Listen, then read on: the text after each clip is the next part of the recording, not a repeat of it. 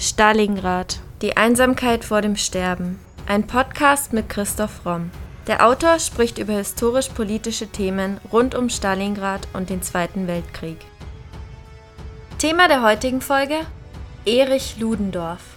Wahnsinnig in Krieg und Frieden. Er gilt als das strategische Mastermind des deutschen Militärs des Ersten Weltkriegs und förderte nach der Niederlage 1918 den Aufstieg Adolf Hitlers. Erich Ludendorff war der engste Mitarbeiter von Feldmarschall Paul von Hindenburg und machte 1914 den Sieg der kaiserlichen Armee in der Schlacht von Tannenberg erst möglich. Doch der frühe Erfolg ließ ihn größenwahnsinnig werden.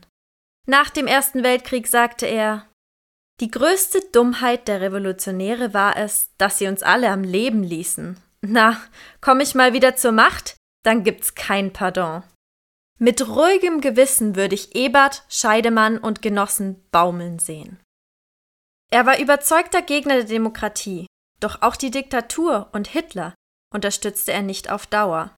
Seine Briefe unterschrieb er konsequent mit Es lebe die Freiheit statt dem konventionellen Heil Hitler.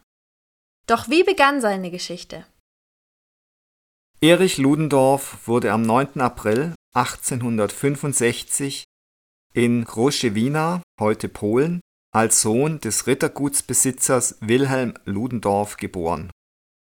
Sein Vater hatte in den deutschen Einigungskriegen als Kavallerieoffizier gekämpft und prägte dadurch die militärische Laufbahn für seinen Sohn. Seine Mutter stammte aus einer preußischen Adelsfamilie von Tempelhof Dadurch wuchs Ludendorff in wohlhabenden Verhältnissen auf. Wie zwei seiner Brüder war er für den Offiziersberuf bestimmt. 1877 bis 82 absolviert er seine schulische Ausbildung im Kadettenkorps Plön und an der Hauptkadettenschule in Großlichterfelde bei Berlin. 1890 bis 93 durchläuft er die übliche Karriere eines Generalstabsoffiziers. Während seiner Generalstabsausbildung zwischen 90 und 93 in der Kriegsakademie zu Berlin zeichnet er sich in den Fächern Taktik und Kriegsgeschichte besonders aus. Allgemein sind seine Leistungen überdurchschnittlich. In den Folgejahren steigt er auf der militärischen Karriereleitung immer weiter auf und bekleidet höhere Ämter. 1911 wird er zum Oberst befördert. Drei Jahre vorher, 1908, heiratet er die Tochter eines Fabrikbesitzers. Das ist damals nicht unüblich, dass ein Militär sich eine wohlhabende Bürgerliche sucht. Und für viele dieser bürgerlichen Töchter damals war ein Offizier das Höchste, was man kriegen konnte. 1912 wird Ludendorff nach Düsseldorf als Regimentskommandeur versetzt. Und 1914, wenige Wochen vor Beginn des Ersten Weltkriegs, wird er zum Brigadekommandeur befördert. Eine seiner ersten Handlungen im Krieg ist am 6. August besetzt Ludendorff mit seiner Brigade die Lütticher Zitadelle. Dafür wird er bereits mit dem Kriegsorden Pour le Mérite ausgezeichnet, dem höchsten deutschen Kriegsorden. Und durch diesen Sieg erhält er den Beinamen Held von Lüttich. Im September desselben Jahres wird er zum Chef des Generalstabs der 8. Armee ernannt. Paul von Hindenburg ist jetzt sein Vorgesetzter. Zwischen dem 26. und 30. August wurde die zweite russische Armee vernichtend in der Schlacht bei Tannenberg geschlagen. Dabei war das deutsche Heer aber zahlenmäßig weit unterlegen. Ebenso endete die Schlacht an den Masurischen Seen zwischen dem 6. bis 15. September mit dem Sieg über die erste russische Armee. Bei beiden Schlachten war Ludendorff der strategische Kopf. Hindenburg und Ludendorff zusammen erhielten dann am 1. November das Oberkommando über alle deutschen Truppen an der Ostfront. So gut wie im Osten läuft es im Westen nicht. Der deutsche Angriff dort läuft sich nach kurzer Zeit fest und an der Westfront beginnt ein gnadenloser Stellungskrieg, wo oft erbittert um mehrere hundert Meter Geländegewinn gekämpft wird. Und die Deutschen machen sich auch was vor. indem sie glauben, weil sie die Russen so leicht schlagen konnten im Osten, würden sie den gesamten Krieg gewinnen. Und dieser Glaube wird natürlich dadurch verstärkt, dass die Helden von Tannenberg jetzt das Oberkommando an der Westfront übernehmen. 1916 ist es dann soweit. Hindenburg übernimmt mit Ludendorff nach der Entlassung von Erich von Falkenhayn als erstem Generalquartiermeister die oberste Heeresleitung, die OHL. Durch diesen Titel kann sich Ludendorff die volle Mitverantwortung für alle Entscheidungen sichern. Sein oberstes Ziel ist die absolute Kriegsführung. Gemeinsam mit Hindenburg fordert Ludendorff die Ausweitung der Rüstungsproduktion, den uneingeschränkten U-Boot-Krieg und die Konzentration der gesamten deutschen Wirtschaft auf den Krieg. Und Ludendorff prägt hier auch das erste Mal das Wort vom totalen Krieg.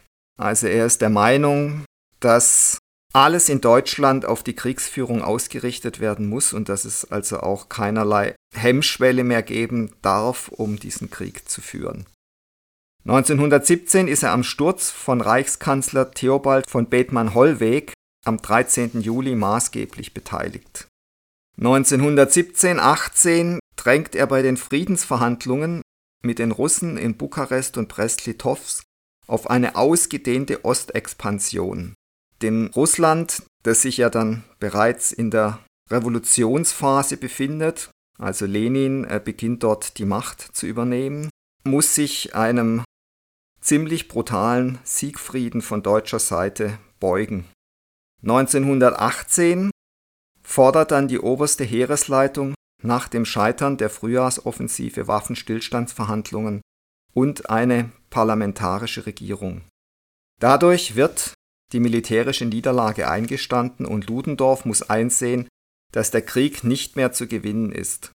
Ludendorff versucht diese Niederlage den Politikern der Mehrheitsparteien anzulasten und trägt dadurch entscheidend zur Entstehung der sogenannten Dolchstoßlegende bei die Dolchstoßlegende ist eine von der obersten Heeresleitung selbst in die Welt gesetzte Verschwörungstheorie. Sie schreibt die Schuld an der von ihr verantworteten Kriegsniederlage des Deutschen Reiches im Ersten Weltkrieg auf die Sozialdemokratie und das bolschewistische Judentum. Laut dieser Legende sei das deutsche Heer im Weltkrieg im Felde unbesiegt geblieben und wäre aber durch die oppositionellen, vaterlandlosen Zivilisten aus der Heimat durch einen Dolchstoß von hinten ermordet worden. Das war eine bewusst konstruierte Geschichtsfälschung. Ludendorff gerät jetzt zunehmend unter Druck. Es ist einem Teil der deutschen Soldaten schon bewusst, dass sie Ludendorff diesen gnadenlosen Stellungskrieg über zwei, drei Jahre zu verdanken haben, der unglaublich viele Opfer gefordert hat. Und es gibt Militärhistoriker, die sagen, dass der Grabenkrieg und Stellungskampf im Ersten Weltkrieg noch brutaler gewesen wäre als die Kämpfe im Zweiten Weltkrieg. Also allein die Schlacht um Verdun war ein beispielloses Gemetzel. Auf jeden Fall beginnen auch einige Soldaten jetzt zu meutern, vor allem auch Matrosen. Und Ludendorff wird am 26. Oktober 1918 aus dem Dienst vom Kaiser entlassen, weil er zwei Tage vorher zur Kriegsweiterführung aufgerufen hat. Er ist der Meinung, dass die Alliierten keinen ehrenvollen Frieden gewähren werden und fordert deshalb von den Soldaten den Widerstand mit äußersten Kräften fortzusetzen. Er verkennt oder will verkennen, dass Deutschland aber militärisch und wirtschaftlich am Ende ist und gar nichts anderes übrig bleibt, als die Niederlage einzugestehen. In der Zeit sagt er über Hindenburg, wenn der alte Herr nicht wäre, wäre ich längst am Ende. Und es zeigt sich jetzt eben auch, dass der Meisterstratege in dieser druckvollen Situation durchaus Nerven zeigt und mehrmals am Rande des Nervenzusammenbruchs steht. Zwei Wochen später flieht Ludendorff aus Berlin unter einem falschen Namen, er nennt sich Ernst Lindstörm, mit einem finnischen Diplomatenpass. Er flieht über Kopenhagen nach Schweden, um sich seiner Verantwortung zu entziehen. Was mit seiner sonst verkündeten Heldentheorie nicht so ganz übereinstimmt. In Schweden verfasst er dann eine autobiografische Schrift und nennt sie Meine Kriegserinnerungen. Im Vorwort zu seinen Kriegserinnerungen schreibt Ludendorff Noch hat der Deutsche die Zeit zum Selbstbesinnen und zur Einkehr nicht gefunden. Es lastet zu viel auf ihm. Und doch kann er sich stolz aufrichten und an den gewaltigen Taten seines Heeres und den Leistungen daheim. Aber er hat keine Zeit zu verlieren, aus den Geschehnissen, die zu seinem Unglück führten, zu lernen. Denn die Weltgeschichte schreitet unerbittlich weiter und zertritt die Völker, die sich in Uneinigkeit selbst zerfleischen. Nach der Kapitulation des Deutschen Reiches kehrt Ludendorff 1919 nach Berlin zurück. Von Beginn an verhält er sich republikfeindlich und setzt sich radikal für den Umsturz der Demokratie ein. Er wird NSDAP-Mitglied und Mitbegründer der sogenannten Nationalen Vereinigung. Am 18. November attackiert Ludendorff bei einem gemeinsamen Auftritt mit Hindenburg vor dem Parlamentarischen Untersuchungsausschuss der Nationalversammlung die Weimarer Republik und spricht sich öffentlich gegen diese Republik aus. Und es ist also von Anfang an so, dass diese beiden Galionsfiguren des Ersten Weltkrieges, die man heute sicher beide als Kriegsverbrecher bezeichnen würde, sich ganz offen gegen die Demokratie, gegen die Republik aussprechen und gleichzeitig aber Teil dieser Republik sind, dort sehr viel Macht haben und Hindenburg ja dann auch später lange Jahre Reichspräsident dieser Republik wird. In den Jahren 1920 bis 1924 schließt sich Ludendorff mit Hitler politisch zusammen, obwohl er wenig von ihm hält, da Hitler während des Ersten Weltkriegs nur Gefreiter war. Deswegen tituliert Ludendorff Hitler immer wieder abfällig als böhmischen Gefreiten. Am 13. März 1920 ist Ludendorff in Berlin am Kapp-Putsch beteiligt. Seine Gründe dafür sind die Instabilität und Radikalisierung der politischen Kräfte der jungen Republik. Durch Reichswehrangehörige und ehemalige Soldaten sollte der Umsturz der Republik durch Gewalt herbeigeführt werden. Der Putsch scheitert allerdings. Der Kapp-Putsch ist der erste gewaltsame Aufstand gegen die neue Demokratie. Kapp war ein Rittergutsbesitzer und hat die sogenannte Deutsche Vaterlandspartei gegründet. Unterstützt wird dieser Putsch auch von vielen Freikorpssoldaten, unter anderem eben dem berühmt-berüchtigten Freikorps Erhard, das sind alles durch den Krieg entwurzelte, die nicht wahrhaben können, dass der Krieg verloren ist und die weiter Krieg führen, und zwar jetzt vor allem gegen Linke, Kommunisten, Sozialisten, aber auch Sozialdemokraten und die vor Mord und Gewalt nicht zurückschrecken. Es herrschen damals in Teilen Deutschlands bürgerkriegsähnliche Zustände, denn auch die Linke beginnt sich zunehmend gewalttätig dann zur Wehr zu setzen. 1921 verfasst Ludendorff die militärtheoretische Schrift Kriegsführung und Politik und veröffentlicht sie im selben Jahr. Darin propagiert er seine sozialdarwinistische-rassistische Idee vom Krieg als Naturgesetz. Im Vorwort schreibt er dies tat deutlich in die Erscheinung, als die Not des Krieges wuchs und die Macht des Kaisers und der Fürsten nachließ. Der Reichstag und die Landtage, in vollständiger Unkenntnis unserer eigenen Art, immer mehr die Gewalt an sich rissen und das Volk sich zum Schluss mit der Regierungsform die ihm eigene Lebensform nahm. Wir müssen lernen, die Welt zu sehen, wie sie ist, nicht wie wir sie uns einbilden und wünschen. Und dann als wahrhaftige Deutsche aus dieser Erkenntnis die richtige Folgerung ziehen. Viele dieser sozialdarwinistischen Ideen berufen sich auf den griechischen Philosophen Heraklit und seinen Satz, der Krieg ist der Vater aller Dinge. Dabei wird natürlich verkannt, dass Heraklit Krieg, den Begriff Krieg hier sehr viel weiter fasst als eben militärischen Krieg. Er meint damit jegliche Art von Konflikt und jegliche Form von Gegensatz. Und in der Tat sind Gegensätze und Konflikte natürlich etwas, was in der Natur die Entwicklung, die Evolution vorantreibt. Aber das eben auf, auf dieses Militärische, auf das Kriegführen zu verengen, ist absolut unzulässig und da wird dann eben auch eine ganz schiefe Theorie draus, die dann eben darauf rausläuft, dass eigentlich überall Krieg herrscht und herrschen soll. Und das wird dann natürlich eine sehr grausame und erbarmungslose Welt. In dieser Form der Weltanschauung trifft er sich natürlich mit Hitler, der ja von sich auch immer wieder gesagt hat, dass er ein Kind des Krieges ist und dass der Krieg für ihn die schönste Zeit seines Lebens war und dass er auch überall im Leben nur Krieg sieht. Da treffen sich die beiden, aber wir werden sehen, dass es dann eben auch Punkte gibt, wo sie sich auch wieder total entzweien. Trotz des gescheiterten Kapp-Putsches ist Ludendorff immer noch motiviert und versucht drei Jahre später, 1923, einen neuen Putschversuch, um die Republik zu stürzen. Am 8. und 9. November führt er gemeinsam mit Hitler den Putschversuch in München durch. Am 8. November stürmt dabei Hitler eine Versammlung im Münchner Bürgerbräukeller. Dieser Putschversuch wird durch Regierungstruppen mit Waffengewalt niedergeschlagen.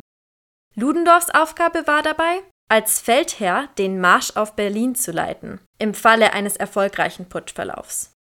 Dazu kam es jedoch nicht. Dieser Münchner Putsch ist eben auch wieder so eine Mischung aus Bürgerkrieg, aus Rauditum, also die Art, wie, wie Hitler mit gezogenem Revolver den Bürgerbräukeller stürmt, das hat also schon auch fast was Lächerliches. Der Marsch auf die Feldherrnhalle, der dann geplant ist, wird eben von Polizei und Militär gestoppt und eine Kugel trifft den Mann neben Hitler, der Hitler mit zu Boden reißt. Hitler kugelt sich dabei den Arm aus und flüchtet dann, was Ludendorff ihm nie verzeiht und ihm immer als totale Feigheit vorwerfen wird. Ludendorff marschiert zornbebend durch den Kugelhagel und lässt sich dann festnehmen. Im anschließenden Prozess zu diesem Putsch wird Ludendorff tatsächlich freigesprochen wegen seiner Verdienste im Ersten Weltkrieg obwohl das Beweismaterial gegen ihn eindeutig ist. Hitler selber wird gerade mal zu einem Jahr Haft verurteilt, die er dann mehr oder weniger angenehm in Landsberg verbringt. Und er wird nach diesem Prozess, in dem der Vorsitzende Richter immer wieder unverhohlen Sympathie für Hitler und den Putsch äußert, wird er also wie ein Held im weißen Anzug aus dem Gerichtssaal getragen. Also man sieht hier, dass die Demokratie in Deutschland auf sehr schwachen Füßen steht und weite Teile der Bevölkerung, aber auch von Leuten in Regierungsverantwortung diese Demokratie eigentlich nicht wollen, sondern glauben, ein autoritäres Regime müsse für Recht und Ordnung sorgen und müsse vor allem die Schande des Versailler Vertrags tilgen. 1924 tritt Ludendorff der Deutsch-Völkischen Freiheitspartei bei. Das Programm der DVFP war republikfeindlich, rassistisch und antisemitisch. Ludendorff und Georg Strasser bilden die Parteiführung. Die NSDAP und die DVFP bilden ab 1924 eine Listenverbindung. Für diese Listenverbindung zieht Ludendorff als Abgeordneter in den Reichstag ein. 1925 tritt er sogar bei der Wahl zum Reichspräsidenten an, erhält aber nur 1,1 Prozent der Stimmen. Deswegen tritt er im zweiten Wahlgang nicht mehr an. Im selben Jahr lässt er sich auch von seiner Frau Margarete Schmidt scheiden. Statt Ludendorff wird 1925 Paul von Hindenburg zum Reichspräsident gewählt mit großer Mehrheit. Und es ist, ja, wenn man hier von Tragik sprechen will, schon die Tragik des hoch ehrgeizigen Ludendorff, dass er nach seinen zunächst großen Erfolgen im Krieg dann eben eine Niederlage verursacht und dass er danach im politischen Leben nicht wirklich Fuß fassen kann. Er hat längst nicht mehr den Erfolg, den er im Krieg als Militär hatte. Und er spielt auch in, in der Reichswehr keine Rolle mehr. Und das ist was, was dieser hoch ehrgeizige Mann mit Sicherheit ganz schlecht verkraftet hat. Nach seiner Wahlniederlage zieht er sich auch nach und nach aus der Politik zurück. Typischerweise sieht er sich zunehmend einer Verschwörung ausgesetzt und fühlt sich verfolgt, auch von den Nationalsozialisten. Und deswegen gründet er einen Bund mit einigen Gleichgesinnten, der nennt sich Tannenberg-Bund. Ludendorff setzt alle möglichen Verschwörungstheorien in die Welt. Er glaubt, dass sowohl der Jesuitenorden, die Freimaurerei und natürlich vor allem das Weltjudentum Deutschland schwächen wollen und letztendlich Deutschlands Untergang wollen.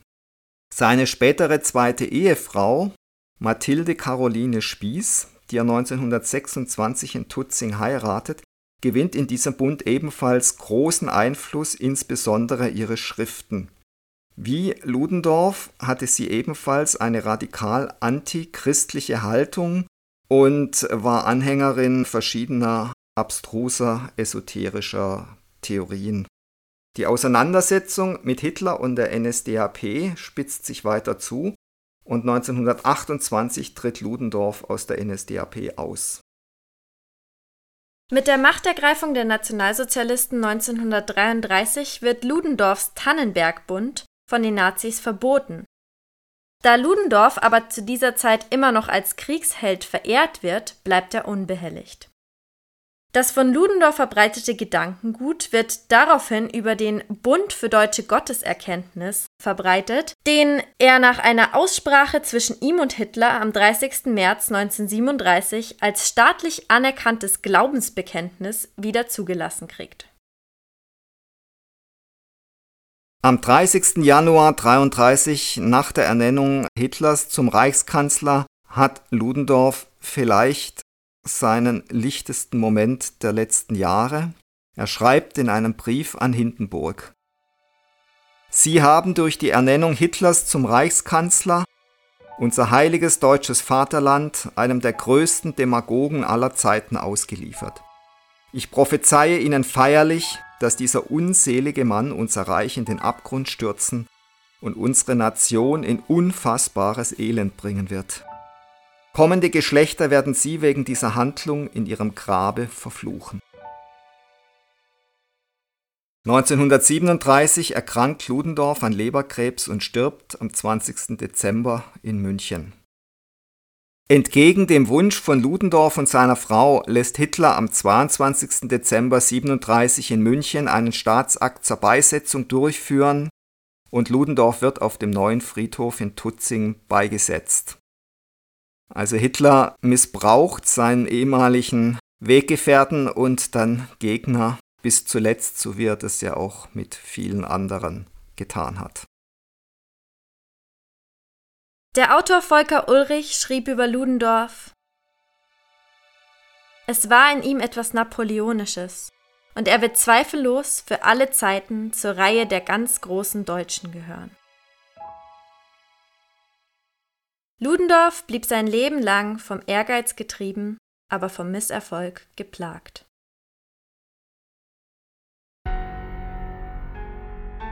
Das war Folge 104 unseres Podcasts Stalingrad, die Einsamkeit vor dem Sterben. Und jetzt seid ihr dran. Was wollt ihr über den Zweiten Weltkrieg wissen? Welche Fragen quälen euch schon länger? Schreibt sie uns und wir versuchen sie in den nächsten Podcast-Folgen zu beantworten. Meldet euch doch auf Instagram unter primero-verlag oder per Mail an primero.primeroverlag.de. Wenn euch unser Podcast gefällt, würden wir uns sehr freuen, wenn ihr uns mit dem Kauf unserer Bücher unterstützt. Neben dem Historienroman Stalingrad, Die Einsamkeit vor dem Sterben, ist auch die Gesellschafts- und Mediensatire Das Albtraumschiff, Odyssee eines Drehbuchautors im Primero Verlag erschienen. Wie viele tausend Stalingrad-Zuhörer bereits bestätigen, es lohnt sich. Bei Fragen, Anregungen oder Kommentaren zu unseren Podcast-Folgen schreibt uns gerne auf Instagram unter primero-verlag oder per Mail an primero.primeroverlag.de.